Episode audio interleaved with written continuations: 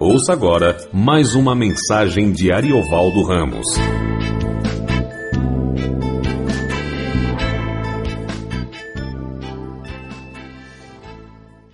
Bom, queria convidá-los para ler, eh, acompanhar a leitura do Salmo 7.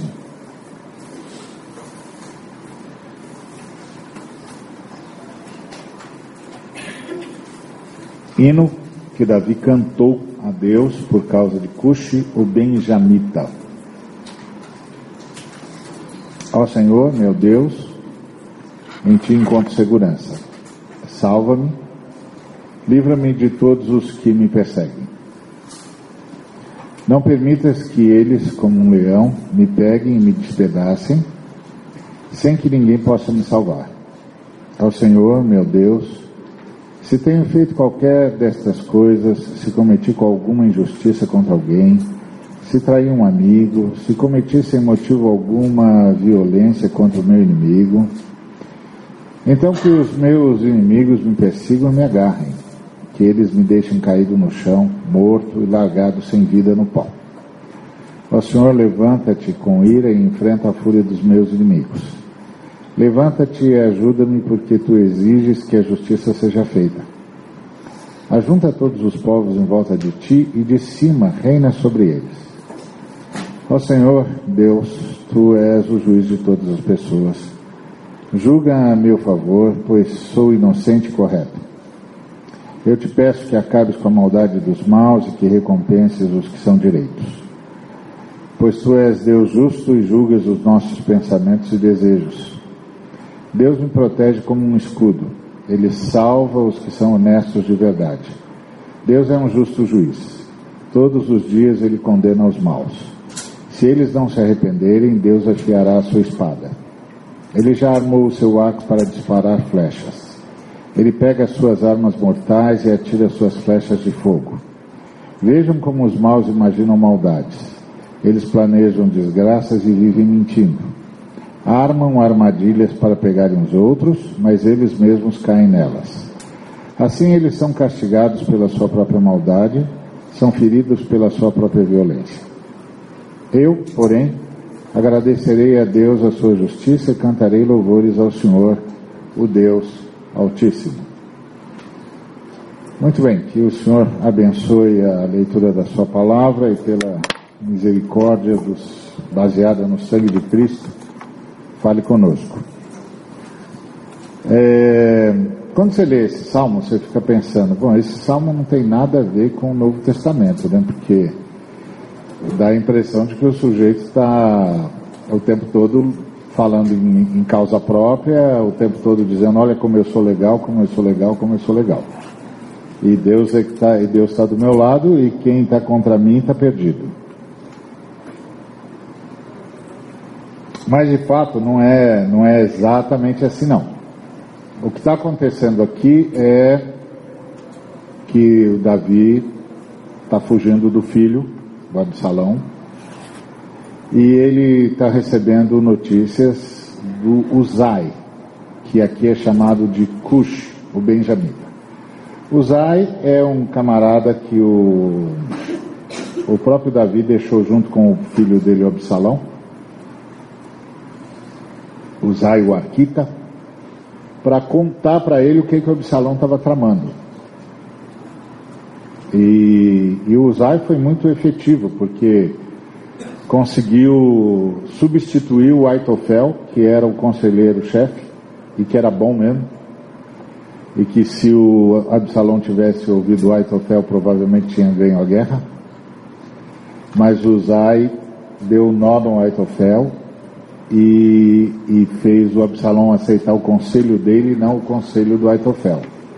E por isso o Absalão perdeu a guerra. Porque se o Absalão tivesse ouvido o Aitofel, ele tinha ganho. Porque o Aitofel disse para ele assim: Nós não vamos guerrear, nós vamos só achar onde é que está o Davi, prendê-lo e pronto. Depois a gente perdoa os outros soldados e traz-os de volta. E, e isso teria sido a morte de Davi. Mas o Zay disse: não, o conselho do Aitofel não é bom, não. Porque você sabe que esse povo que segue o Davi é muito forte. Então, eles não vão, eles não vão aceitar a, a anistia, não, eles vão lutar. Então é melhor já atacá-los mesmo agora. Só que aí Davi tinha os melhores. O Davi levou o pessoal da elite. E ele era o maior de todos os guerreiros. Então, já eram, foram favas contadas. O Zai ajudou o Davi a saber para onde ir. E o Davi foi, quando eles, o, o exército do Absalão chegou, eles foram cercados e pronto. E mas no meio dessa história, o Uzai vai contando ao Davi toda a sordidez que Absalão estava fazendo e como Absalão tinha criado uma rede de intrigas para acabar com o que restava do, da imagem do Davi. E, e como ele estava pronto mesmo para destruir o pai, ele não ia dar chance para o pai. Então, essa oração é a oração de alguém que sabe que é pecador, mas está sendo acusado para além do seu pecado. Esse texto pode parecer, num primeiro momento, um texto muito difícil para quem está no Novo Testamento, mas esse texto é um texto constituinte do sistema de justiça dos hebreus que mais tarde nós aprendemos, que é não é porque o sujeito cometeu um erro que você pode acusá-lo de, de tudo. Você só pode acusá-lo do que ele fez, não pode acusá-lo de tudo. E só pode julgá-lo naquilo que ele errou, não pode julgá-lo de tudo. Você não pode fazer do cara o bode expiatório da história, não pode. Simplesmente não pode. E é essa a, a colocação que o Davi está fazendo, que é, Senhor, não permita que eles cobrem de mim o que eu não devo. E isso abre uma possibilidade na justiça é, hebraica que é uma coisa muito, muito rica, que é do sujeito, mesmo tendo culpa, conseguir manter-se como sujeito de direito. Ou seja, eu tenho culpa, mas tenho culpa disso, não tenho culpa daquilo. Eu tenho culpa disso, não tenho culpa de tudo que é um negócio muito caro para a justiça, porque isso é que faz a diferença entre a justiça e a vingança. Porque a vingança torna o, o injustiçado, a vítima, ou, quem está demandando por, por vingança, um sujeito com direito à insaciabilidade. Então ele pode atacar o camarada que errou o máximo que ele puder.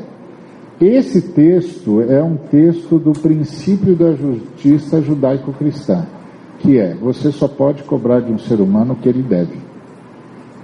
Você não pode cobrar do ser humano tudo que você acha que deve cobrar. Você só pode cobrar do ser humano o que ele deve.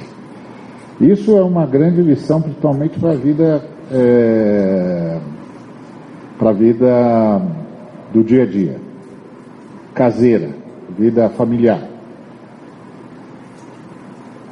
Porque em família muitas vezes isso acontece. O sujeito comete um erro e aí é cobrado por esse erro e mais um montão. Parece que ele vira o grande sucessor do Hitler, ou ela vira o grande sucessor do Hitler. Tudo é culpa dele, tudo é culpa dela, tudo é sua culpa, foi você, foi por sua causa. Não, não, não, não. Não é assim que funciona. Não é assim que funcionam as coisas diante de Deus. Se você vai cobrar alguém, cobra pelo que ele fez. Cobrou? Chega. Chega. O fato do sujeito ter cometido um erro não faz dele necessariamente culpado de mais nada. Esse princípio está aqui, é um princípio muito rico. Inclusive que é um princípio que se a gente traz para dentro de casa, ajuda bastante. Porque dentro de casa é onde acontece uma, a maior injustiça. Porque dentro de casa as coisas as coisas se confundem, né? Porque tem a, a, a questão em si e a, e a emoção. E aí mistura as duas coisas. A questão em si, que pode ser um problema de maior ou de menor grandeza, e a emoção. A emoção sempre pede vingança. A emoção não consegue se manter na questão em si. A emoção sempre pede vingança. Sempre quer mais, sempre quer mais, sempre quer mais. A emoção é insaciável. Então, esse texto aqui é o Davi dizendo: Não, peraí, peraí, peraí. Eu sei que eu errei, mas eu errei até aqui. Eu não errei tudo isso que estão falando. Eu errei até aqui.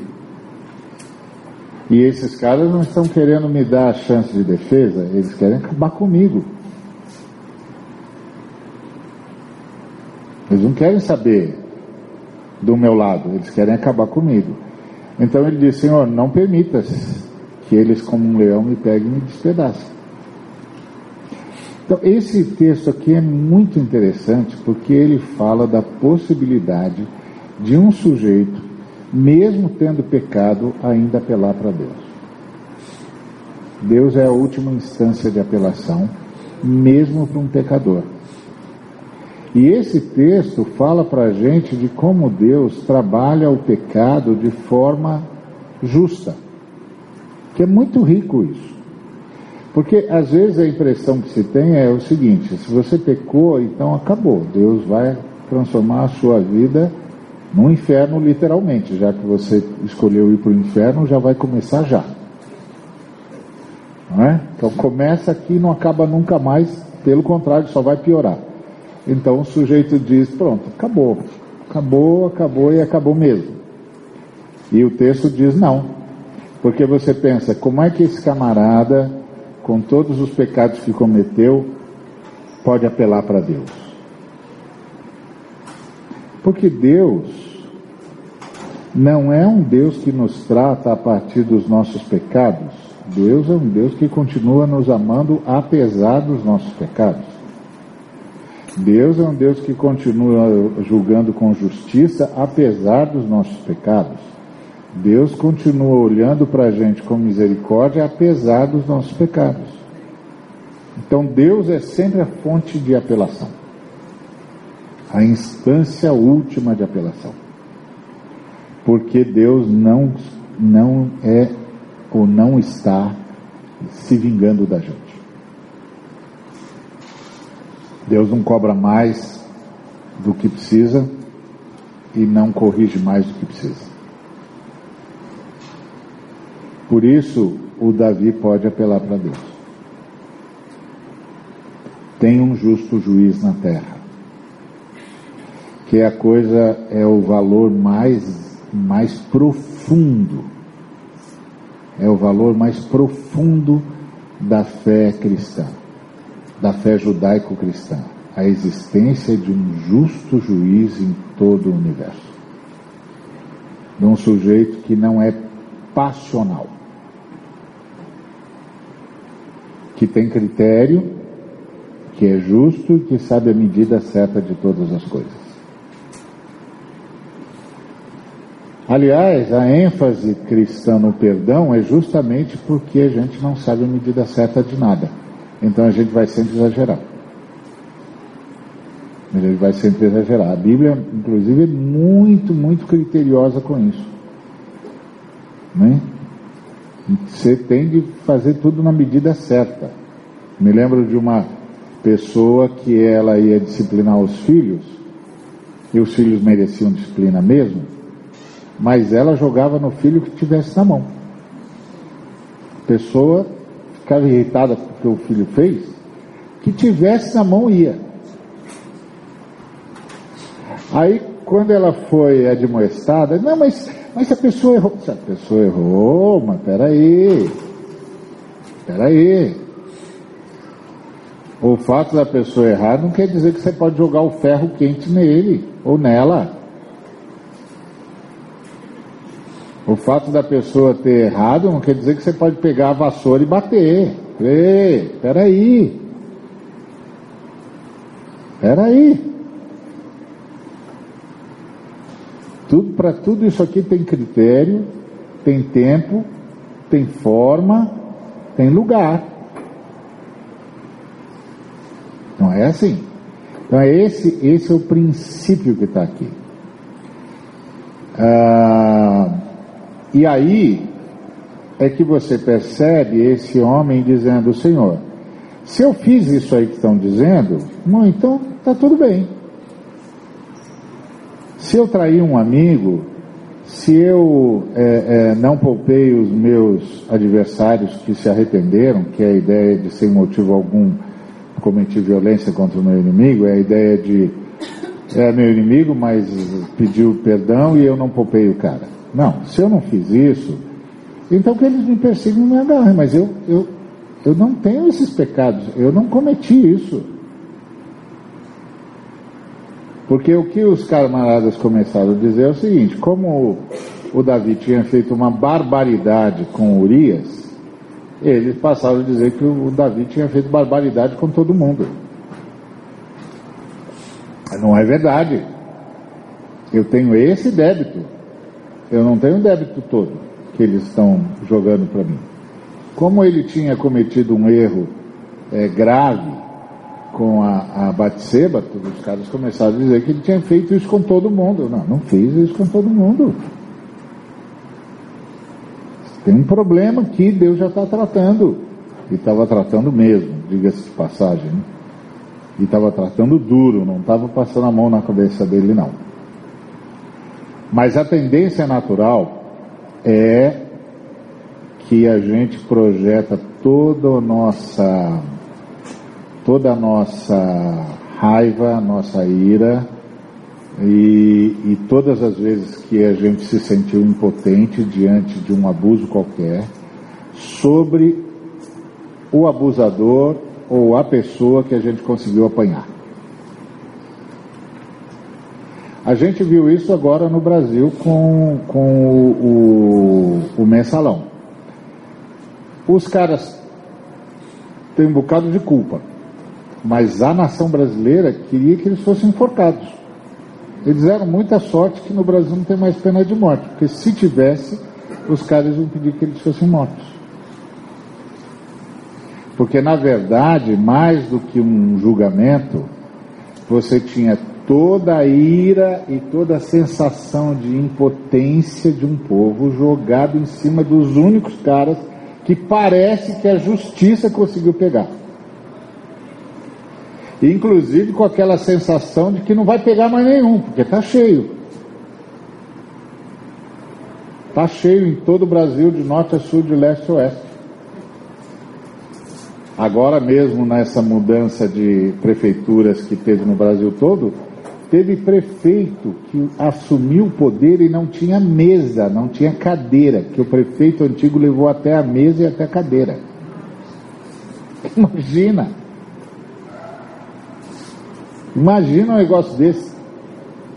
Teve cara que entrou no, assumiu a prefeitura e o prefeito anterior, uma semana antes, de, de ser mandado embora, de, de perder, de entregar o mandato, contraiu uma dívida impagável para impedir que o cara que está chegando depois dele consiga governar. Então, então imagina isso num povo como o nosso, que vai vendo isso uma vez, duas vezes, três vezes, dez vezes, vinte vezes, ano após ano, e aí pega um bando de gatos. Lá na região serrana do Rio, lá, os caras roubaram todos os donativos, todos os troféus, tudo sumiu. Exatamente. Então aí quando pegou um grupo, esses caras vão pagar por eles e por todo mundo. Isso é que esse salmo diz que não pode fazer. Agora, isso num país, como é o caso do Brasil, acontece uma vez na vida e outra na morte. Então não vai, não vai, não vai acontecer. Provavelmente nós não vamos ver mais nada disso por muito tempo. Mas na minha e na sua casa isso pode acontecer todo dia. Na minha e na sua casa isso pode acontecer todo dia. Se eu e você não vigiarmos, a gente vai estar sempre tratando o outro a partir de muito mais do que o outro fez. E a gente vai sempre descontar no outro a nossa impotência. É muito complicado. Muito complicado.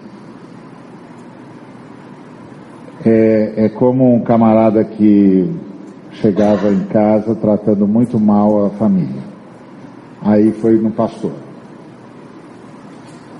Aí o pastor disse: é, Você trabalha, faz o que na vida? Ele contou, e aí o pastor começou a dizer para a pessoa assim: Você é bastante humilhado, não é? É, e tem de engolir sapo, não tem? O tempo todo, né? É. E por quê? É, porque senão eu perco o emprego, né, pastor? Então, aí você é muito humilhado. E você, os seus subalternos também não te respeitam, né? E falou, ah, não respeito, porque o chefe não me respeita, os caras também não me respeitam, isso aqui é uma loucura. Aí ele disse, aí você vem para casa e desconta nas únicas pessoas que respeitam você.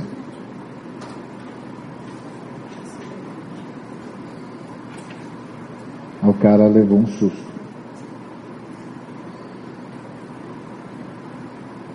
Disse o pastor, meu Deus. É isso. É disso que esse salmo está falando, da, da, dessa, desse nível humano de ser traído pela emoção a tal ponto que passa a cobrar no outro não só o que o outro fez, mas toda a, angústia que sofreu, em algum nível, de alguma maneira. Fica impossível a vida a vida fica impossível. Então, é, é, o que, que a gente aprende aqui com Davi? Que Deus continua sendo a nossa fonte de apelação, mesmo quando a gente tem culpa no cartório. Porque o Davi tinha culpa no cartório mesmo. Segunda coisa que a gente aprende com Davi aqui é que a nossa culpa de cartório não torna Deus injusto conosco, ele continua justo. Então, se você, se você deve uma bala, ele não vai pedir uma barra de chocolate, é bala. Só. Está resolvido esse problema, está resolvido o problema todo. Não tem mais problema para resolver. Então, é, isso aqui é uma base para o senso de justiça judaico-cristão extraordinário, que é você não pode cobrar de ninguém além do que ele deve. E uma vez que a questão está resolvida, está resolvida para sempre, não volta mais para a mesa. Está resolvida, não volta mais para a mesa. Então essa é a colocação dele. Ele diz, olha senhor, é, eles querem me matar. Eles estão dizendo coisas que eu não fiz. Estão me acusando do que nunca nem passou pela minha cabeça. E, e querem me destruir como se, como se fossem leões e eu, e eu a presa. Então não, não, não, não, permita que isso aconteça. aconteça. Levanta-te, ajuda-me porque tu exiges que a justiça seja feita. Só a justiça, não é vingança. Tu exiges que a justiça seja feita. E o Senhor é a última instância de apelação para todos os povos. Então, esse texto apresenta Deus como a última instância de apelação para todos os, todas as nações, todos os povos, todas as pessoas. Quando tudo mais falhar, ainda tem uma instância de apelação. Que realmente sabe o significado uh, da justiça. A outra coisa interessante é como o Davi talvez pela primeira vez, não sei, se dá conta da, de uma situação universal. No versículo 9 ele diz assim: Eu te peço que acabes com a maldade dos maus e que recompenses os que são direitos. Ou seja, pela primeira vez, ele se dá conta da situação das pessoas que, jogadas à impotência da vida, não tem como se defender dos maus e dos poderosos. E ao, ao dizer isso, ele provavelmente pela primeira vez se deu conta do que ele realmente fez. Ele se deu conta do que ele realmente fez, porque ele fez isso. Ele usou do poder para abusar da impotência dos que estavam subalternos a ele. Então, pela primeira vez, provavelmente, ele se dá conta da dimensão que a injustiça tem, a dimensão universal que a injustiça tem. É justamente essa coisa da malignidade. Eu te peço que acabes com a maldade dos maus e recompenses os que são direitos. Ou seja, pela primeira vez ele se dá conta da universalidade da maldade. De que tem um montão de gente e um montão de lugar do mundo que está sofrendo injustiça. E que está sofrendo injustiça não, não porque é ou não inocente, mas porque gente má não faz justiça. Gente má está sempre cobrando dos outros o que eles devem e o que eles não devem. A maldade não tem limite. Então, se um camarada mau se depara com uma pessoa impotente, por algum motivo, ela está perdida. Me lembro quando, quando o, o Costa e Silva assinou o ato, o AI-5, que os, as liberdades civis foram suprimidas no Brasil, que um camarada chegou para um intelectual e disse assim: agora que eles têm o AI-5, o que, que o senhor acha que os generais podem fazer? Aí ele disse: Eu não me preocupo com os generais. Eu agora estou preocupado com o soldado da esquina, o policial da esquina. Porque o general vai pensar sempre no nível macro. Mas o policial da esquina, se não for com a minha cara, como as liberdades individuais estão suprimidas no país, eu estou perdido. Se eu encontrar um sujeito mal com farda, eu estou perdido. Eu e qualquer cidadão. Porque é a questão da maldade. É a questão da maldade. O sujeito errou, ok. Resolva o problema do erro do sujeito e chega. Chega, está resolvido, está pronto, acabou. Mas a gente nunca, a nossa maldade é insaciável. Então a gente volta a infernizar o sujeito o tempo todo. Infernizar a pessoa o tempo todo. E às vezes, da forma de uma forma subreptícia, né? Assim, disfarçadinha e tal. Tipo, eu já perdoei você, né? Você lembra do que, que eu te perdoei? Você lembra que eu já perdoei você? Você le... Ué, se perdoou, por que está falando? Para que isso? Isso é maldade. Isso é só maldade. Isso é só para manter um pé de atormentamento no outro. É só para atormentar. Então, é esse princípio de justiça que aparece nesse salmo, que tem um limite. Tudo tem um limite.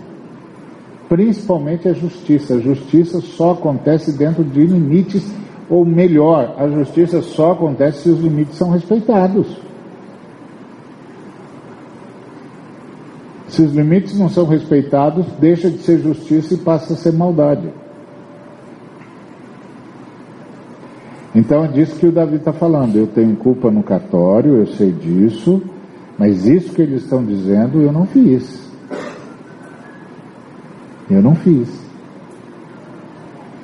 E essa, esse princípio aqui é o princípio, um dos princípios mais, uma, uma das contribuições mais profundas que a fé judaico-cristã trouxe para a humanidade, que é você não pode se aproveitar do estado de impotência de um ser humano. Bom. Segundo, você não pode transformar o ser humano no alvo da sua ira. Você não pode descontar no ser humano tudo que você não conseguiu fazer em todos os outros lugares. Não pode. Tu não pode. Todo ser humano tem que ser tratado a partir da sua responsabilidade e até a sua responsabilidade. Nem um milímetro mais. Ponto. Resolveu isso, está resolvido. E a outra coisa interessante é que que é um princípio extraordinário, é que mesmo um sujeito que tenha sido culpado numa determinada é, situação, pode ser absolutamente inocente em qualquer outra coisa. A culpa pregressa de alguém não o condena a ser necessariamente pecador para sempre. O fato de alguém ter errado não faz dele um sujeito que sempre vai errar. O Brasil é um caso pródigo disso, terrivelmente pródigo. Por exemplo, se um sujeito aqui no Brasil saiu da cadeia, cumpriu a sua, a sua pena, resolveu o seu problema com a sociedade, e ele então sai da cadeia, ele pensa que a vida dele está resolvida. Pode estar tá resolvida em qualquer lugar do mundo, mas aqui no Brasil não está não. Todas as vezes que alguém pará-lo e descobrir que ele teve algum problema com a justiça, ele vai ser declarado culpado a priori. Eu me lembro que uma vez eu ajudei um, um camarada que precisava de uma, de uma moto para trabalhar. Aí compramos a moto e tal, e ele não tinha nome, não tinha nada. Aí a gente comprou no nome da gente e tal, ele começou a trabalhar, começou a trabalhar certinho. Aí começaram a chegar multas para mim. Aí eu chamei o cara e disse, olha aqui meu, o que está vendo? Você não respeita nenhuma lei? Ele disse, não, não fiz nenhuma dessas multas não. Ah, como não fez? Não, sabe o que, que é? É o seguinte, como eu é, puxei cadeia, os caras me param. Aí os caras me param e veem que está tudo certo. Que o documento está certo, que eu estou certo, que eu fiz tudo certo, que eu não ultrapassei nada, que eu não rompi velocidade, que eu fiz tudo certo. Mas aí um conversa com o outro e diz assim: esse cara puxou cana, dá uma multa aí para ele, só para ele lembrar quem ele é.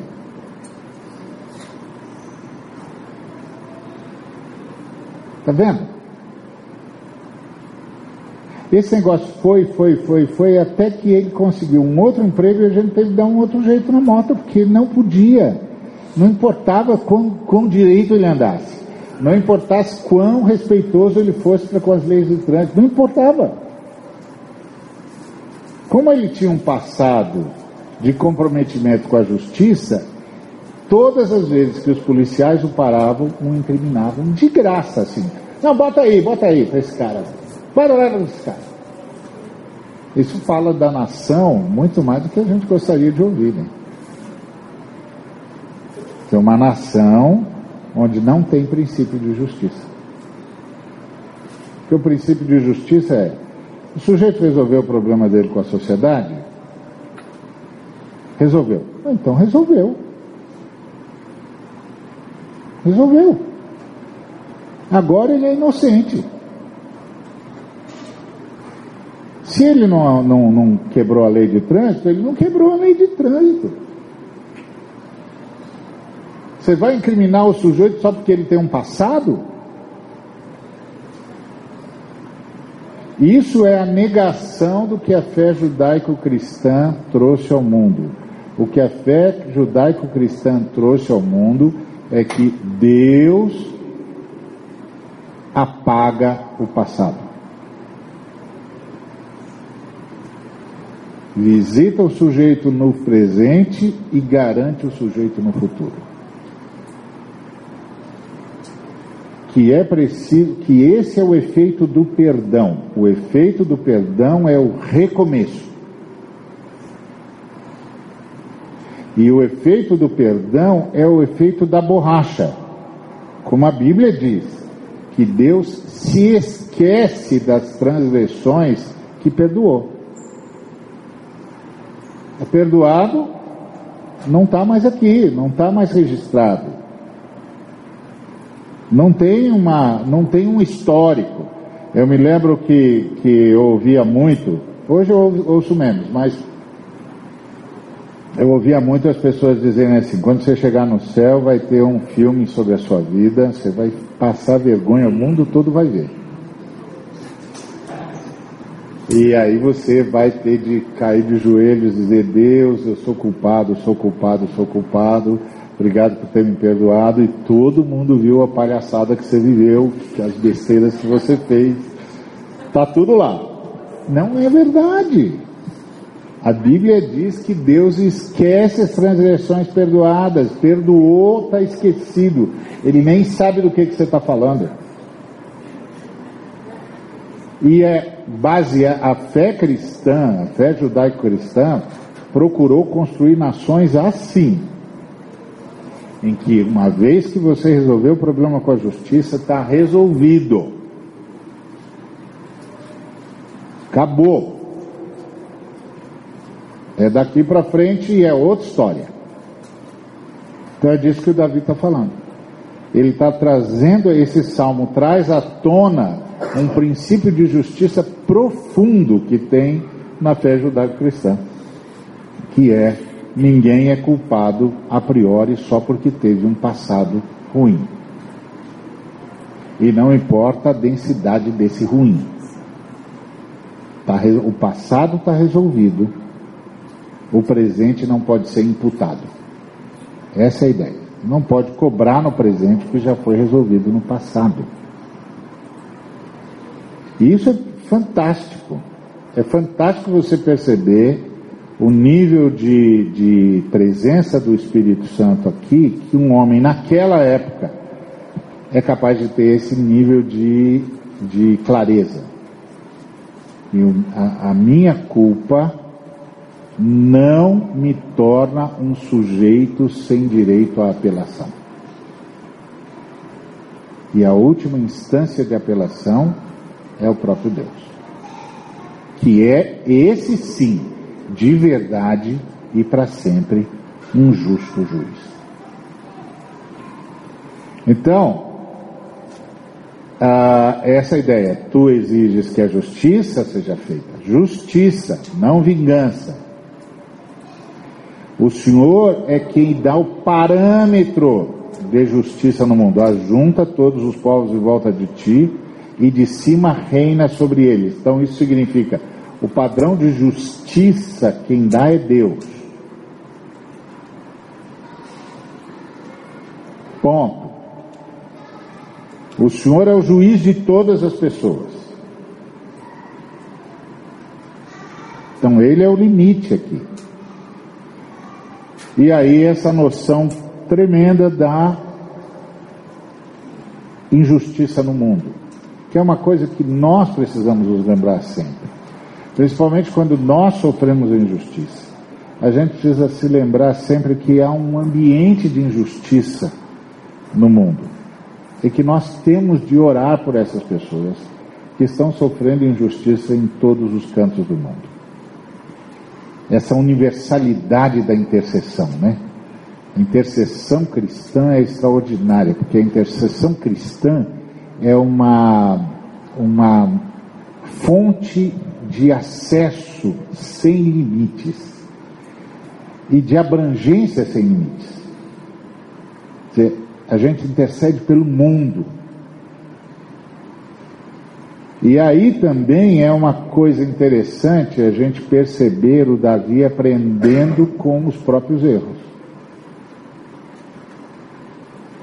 Que é uma coisa que a gente tende a aprender. Quer dizer, quando, quando eu sofro qualquer revés, eu também tenho de saber delimitar onde eu tenho culpa no cartório, onde eu não tenho e o que é que eu aprendo com isso. E isso é fantástico, porque também tem uma questão psicológica aqui, que é que o sujeito que tem culpa no cartório tem a tendência de se sentir culpado por tudo e mais um pouco. Quer dizer, se o outro não o arrasa, ele, ele se arrasa. Principalmente quando você tem uma pregação de um Deus punitivo. E Deus não é punitivo. Porque justiça não é punição. Justiça é correção. Justiça é reequilíbrio. Justiça é educação. Recuperação. Punição é vingança.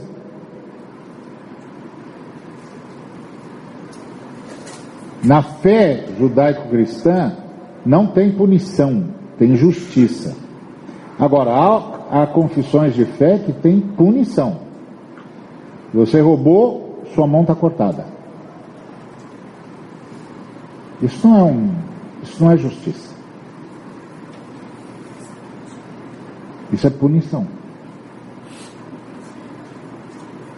Que isso não muda o sujeito. É preferível a pena de morte executa e pronto. Corrige a sociedade.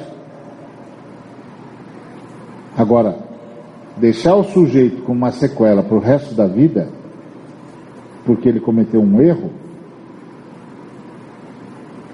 não é justiça. Está vendo as diferenças? Então Deus é justo, e ele diz: O Senhor julga os nossos pensamentos e desejos. Isso é a coisa mais impressionante em Deus, que o, o, o Davi chama a seu favor. Porque há dois níveis, há dois níveis de ação do ser humano.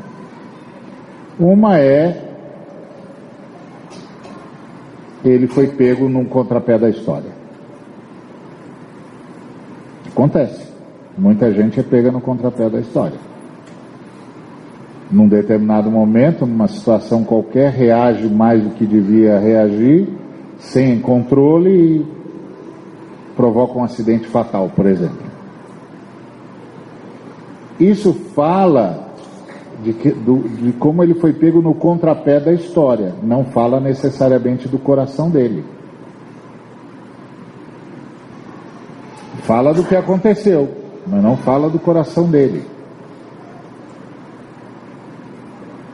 Porque a, a, você não pode simplesmente pensar, ele saiu premeditado para fazer. Não, não saiu. Só que ele foi pego no contrapé da história quando ele viu tinha acontecido o que ele não queria que acontecesse, ou que ele não sabia que iria acontecer.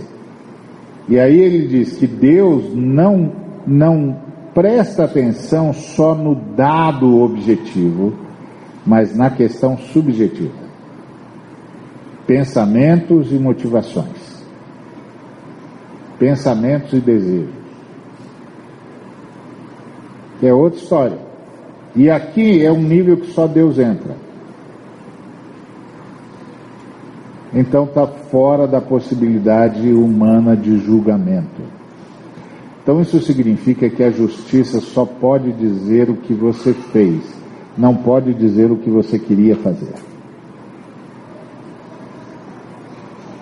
E isso é a mesma coisa na, no, no nosso relacionamento. Se alguém erra contra mim na minha casa, eu só posso dizer para essa pessoa o que eu entendo que ela fez e não o que eu acho que ela queria fazer. Porque eu dizer para ela o que eu acho que ela queria fazer, eu estou julgando os pensamentos e os desejos. E só Deus sabe disso. Só Deus sabe isso. Pensamentos e desejos é uma dimensão onde eu não chego. Eu sei o que você queria. Não sabe. Não sabe, não tem como saber. Não, você não me engana, eu sei o que, que você acha. Não sabe. Não sabe. Não tem como saber. Esse negócio só Deus sabe. Então eu só sei o que está diante de mim. É por isso que eu cobro o que está diante de mim e deixo para o que está oculto a mim para Deus. É um problema de Deus, eu não sei, não posso fazer nada. Oro pela pessoa. E uma vez perdoado, acabou. Está perdoado, está resolvido, é passado, acabou. Senão vira um inferno, a vida vira um inferno. E é disso que o, o, o o salmista está dizendo: Deus me protege como um escudo, e ele salva os que são honestos de verdade. E aqui ele está falando do coração. Deus é um juiz justo. Ele lida com o fato e a intenção. A outra coisa interessante aqui é que o, o o salmista está sendo caluniado, e embora ele seja culpado dos pecados pelo qual ele está é, amargando a vida que está amargando, ele pode apelar a Deus pedindo justiça em relação ao que ele de fato não fez. Isso é, gente, isso é fantástico. Saber que Deus não é um cara que, porque você você errou um, num negócio, você é errado em, em tudo. Que Deus faz, que Deus discerne, separa uma coisa da outra, não tem nada a ver, isso aqui não tem nada a ver com aquilo. Deus não sai por aí jogando o cara no inferno, não. Aqui, meu filho, aqui vamos ter de corrigir. Isso aqui você não tem nada a ver com isso. E aí dá ao pecador, ao pecador, que aqui é o cara que tem culpa no cartório, ainda o direito de apelação. E de invocar a sua inocência naquilo que ele é inocente. Deus não é o cara que diz para você assim, ah, não, você pecou, você não pode falar. Não, pode. Fala. Ó oh, Deus, eu errei aqui, mas aqui eu não errei não. Deus diz, é, aqui você não errou não. Então, eles estão querendo me pegar por um negócio que eu não fiz. Deus diz, pode deixar, eu cuido disso. Isso é extraordinário, isso é um princípio de justiça que a fé judaico-cristã trouxe para o mundo, inspirado pelo próprio Espírito Santo. A ideia de que Deus é, é justo, de que todo mundo tem direito de a, apelar e todo mundo tem de ser tratado com justiça. E que o, o passado de alguém não, não necessariamente condena o seu presente. Não deve condenar o seu presente. Passado está resolvido, está resolvido. Volto a dizer, isso dentro da família é uma, um aprendizado muito grande, porque o camarada errou, a pessoa errou, aí foi perdoado e tal, só que parece que nunca mais isso volta normal. Né? Se o cara, se a pessoa chega fora da hora, já é culpado. Se a pessoa é, é, tinha de pegar o avião, não pegou, já é culpado. Se a pessoa tinha de pegar o ônibus, não pegou, já é culpado. Se a pessoa tinha de chegar dentro de meia hora, chegou dentro de 45 minutos, já é culpado. Isso é um inferno. Isso é ausência de justiça. Isso é maldade. Não pode ser assim. É isso que o Davi está apelando. Não, peraí, Senhor, eu, eu sei o que eu fiz, mas isso eu não fiz. Essa, essa cena desse salmo é extraordinária. Porque fala de como Deus faz separação entre as coisas. Não sai por aí com metralhadora giratória. Deus não tem metralhadora giratória. Então, uh, e a outra coisa interessante é o versículo 11: Deus é um juiz justo, todos os dias ele condena os maus, se eles não se arrependerem, Deus afiará a sua espada. Esse é um grande aprendizado que é eu tenho de estender a todo mundo a possibilidade de se arrepender. Eu tenho de estender a todo mundo a possibilidade de pedir perdão. Porque Deus faz isso. Deus estende a todo mundo a possibilidade de dizer: me perdoa. Porque o que Deus quer não é matar o maldoso, é parar a maldade. Nós queremos matar o maldoso, Deus quer parar a maldade. O arrependimento basta. O arrependimento basta. Guarda isso, se a gente guardar isso no coração, a gente vai viver muito melhor. Que é Deus não quer matar o maldoso, Deus quer parar a maldade. O arrependimento basta.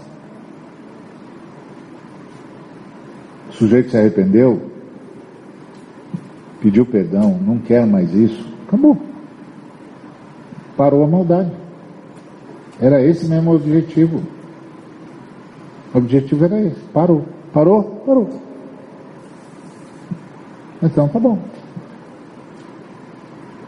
Então vamos retomar a vida. Então é interessante ele dizer: se eles não se arrependerem, Deus afiará. Se Deus sempre deixa uma possibilidade a todo ser humano. Sempre é a possibilidade de se arrepender, de mudar sua forma de pensar acerca do que estava fazendo, acerca do que está acontecendo, acerca do que é, acerca do que deveria ser, do que deveria fazer. Arrependimento, mudança de mente, expansão da consciência. E aí ele diz: agora, um grande problema é, que a gente tem é que os maus imaginam maldades. Então, tem aqui uma análise psicológica, que é. Sabe qual é o problema, gente? O problema é que os maus parecem que se alimentam desse negócio. Então, isso é uma coisa que a gente tem de se preparar sempre na vida. Tem gente que viciou-se em maldade. Então, essa gente que se viciou em maldade, eles vivem planejando desgraça e vivem mentindo, caluniando, é o jeito deles viverem. E eles vivem armando é, é, armadilhas e tal. Mas aí ele diz que há uma conspiração do universo contra a maldade. Deus faz o universo conspirar contra a maldade, porque ele diz que eles caem nas suas próprias armadilhas que eles são castigados pela sua própria maldade. E aqui ele evoca um princípio espiritual que está atuando no mundo que a gente nem sempre se dá conta. Que é Deus faz o mundo conspirar contra a maldade. De vez em quando, você descobre um cara que foi pego num crime aparentemente perfeito. E você pergunta: como? Como os caras conseguiram pegá-lo num crime perfeito? É que Deus parece, a impressão que esse texto passa é que Deus semeou um princípio no universo que faz o universo conspirar contra a maldade, de modo, de modo que a maldade sempre se volta contra ela mesma. E tem também aquela coisa que o diabo é assim mesmo, né? Alguém disse que o diabo ajuda a fazer, mas não ajuda a esconder. Então, você tem, tem, tem esse lado. Hã? É isso mesmo, faz a caçarola, mas não faz a tampa. Vai, vamos lá, vamos lá, vamos lá, vamos lá. Na hora, mas você não. Não, meu negócio é TV. Se vira nos 30, sujeito. Então, é, tem um princípio atuando no universo que Deus sedinou para deter a maldade. Porque é, é, a grande pergunta. O, o, o, o, Marcão disse isso agora em relação a essa tragédia, quando o cara diz, mas como é que Deus permitiu isso? E o Marcão disse, ah, a pergunta é o contrário. A pergunta não é como é que isso aconteceu nesse sábado. A pergunta é por que, que isso não acontece todo sábado? Todo sábado tinha de ter uma tragédia dessa, porque o nível de responsabilidade é o mesmo. O tempo todo, se repetindo, se repetindo, se repetindo, se repetindo. Então tem alguém, alguém impedindo que o, uma tragédia, um estado de tragédia constante. E é isso que está aqui nesse texto. Eles planejam desgraças, vivem mentindo, armam armadilhas para pegarem os outros, mas eles mesmos caem nelas. A ideia de que tem alguma coisa no universo que trabalha a favor da bondade. O Novo Testamento vai chamar isso de a graça de Deus, que atua em todo o universo, impedindo que a maldade dê o tom da história. Então, o que, que a gente pode aprender com esse salmo para a gente guardar no coração e também nos relacionamentos? Um, que as pessoas só são culpadas pelo que fizeram, mais nada. E que você e que eu, nós não podemos cobrar de uma pessoa mais do que o que realmente ela tem de resolver. Segundo, que uma pessoa que errou não está condenado a ser pecador para sempre. E nem o torna necessariamente o primeiro suspeito do crime. Terceiro, depois que a gente perdoou, está perdoado, não volta mais a falar sobre isso, pelo amor de Deus, não volta mais a falar sobre isso, está resolvido. Não volta mais para a mesa. Quarto, não caiamos na tentação de aproveitar o estado de impotência de um ser humano para transformá-lo num prisioneiro. Eu não vivo um prisioneiro, parece que ele fica com um débito para sempre. Um débito para sempre. Então agora ele tem que fazer tudo que a outra pessoa quer que ele faça, porque se não fizer tudo que a outra pessoa quer que ele faça, ou que ela faça, o pecado dele vai, vai, vai voltar à tona o tempo todo. É disso que o, que o Davi está falando. Não fiz isso. Então, não transforme ninguém em prisioneiro como se é, o erro de uma pessoa fosse impagável. É por isso que existe perdão.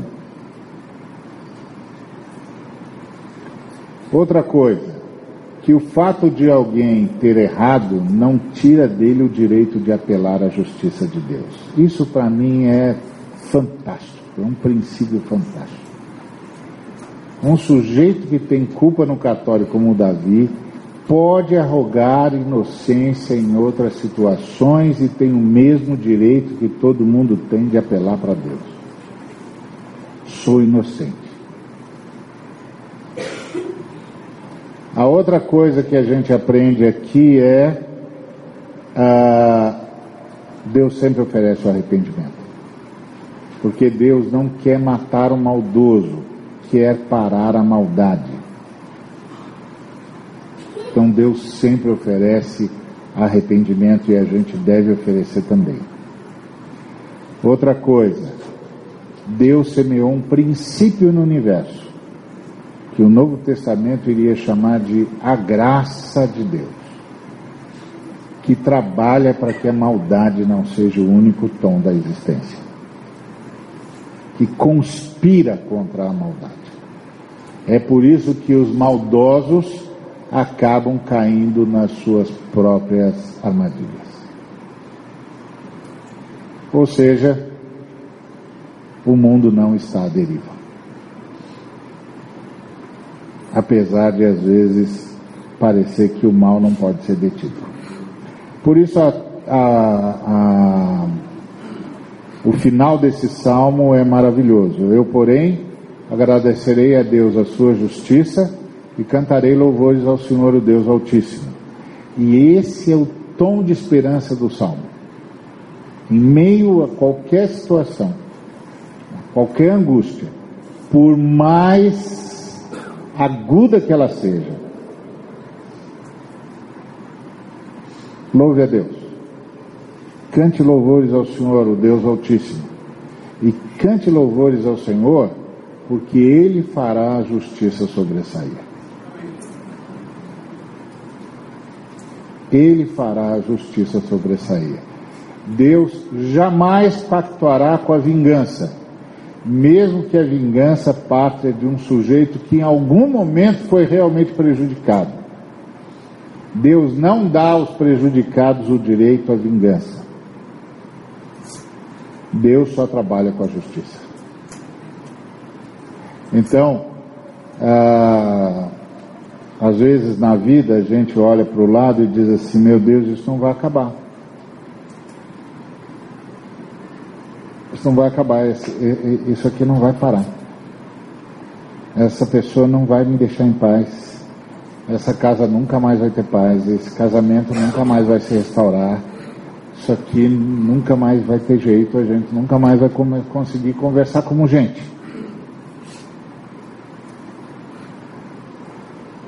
Invoque o Senhor do Salmo 7. Às vezes a gente não faz isso porque a gente pensa assim, mas quem tem culpa no cartório não pode falar com Deus. Pode sim. Invoque o Senhor do Salmo 7. Para que ele vença o ambiente de maldade e estabeleça um ambiente de paz e de possibilidade de vida. Invoque o Deus que nos é apresentado no Salmo 7, que traz ao mundo essa noção profunda de justiça. Profunda de justiça, que faz justiça ao pecador, que é um negócio impressionante. Impressionante. Então, queria deixar isso para a meditação dos irmãos. O Salmo 7 é um salmo riquíssimo. Como eu disse, quando você lê a primeira vez, você tem a impressão de que, ixi, isso aqui não tem nada a ver com o que a gente sabe do Novo Testamento. Mas tem, tem.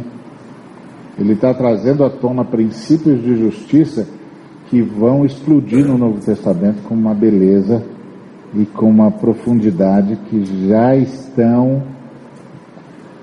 esboçadas nesse salmo. E que Jesus vai tornar realidade na história.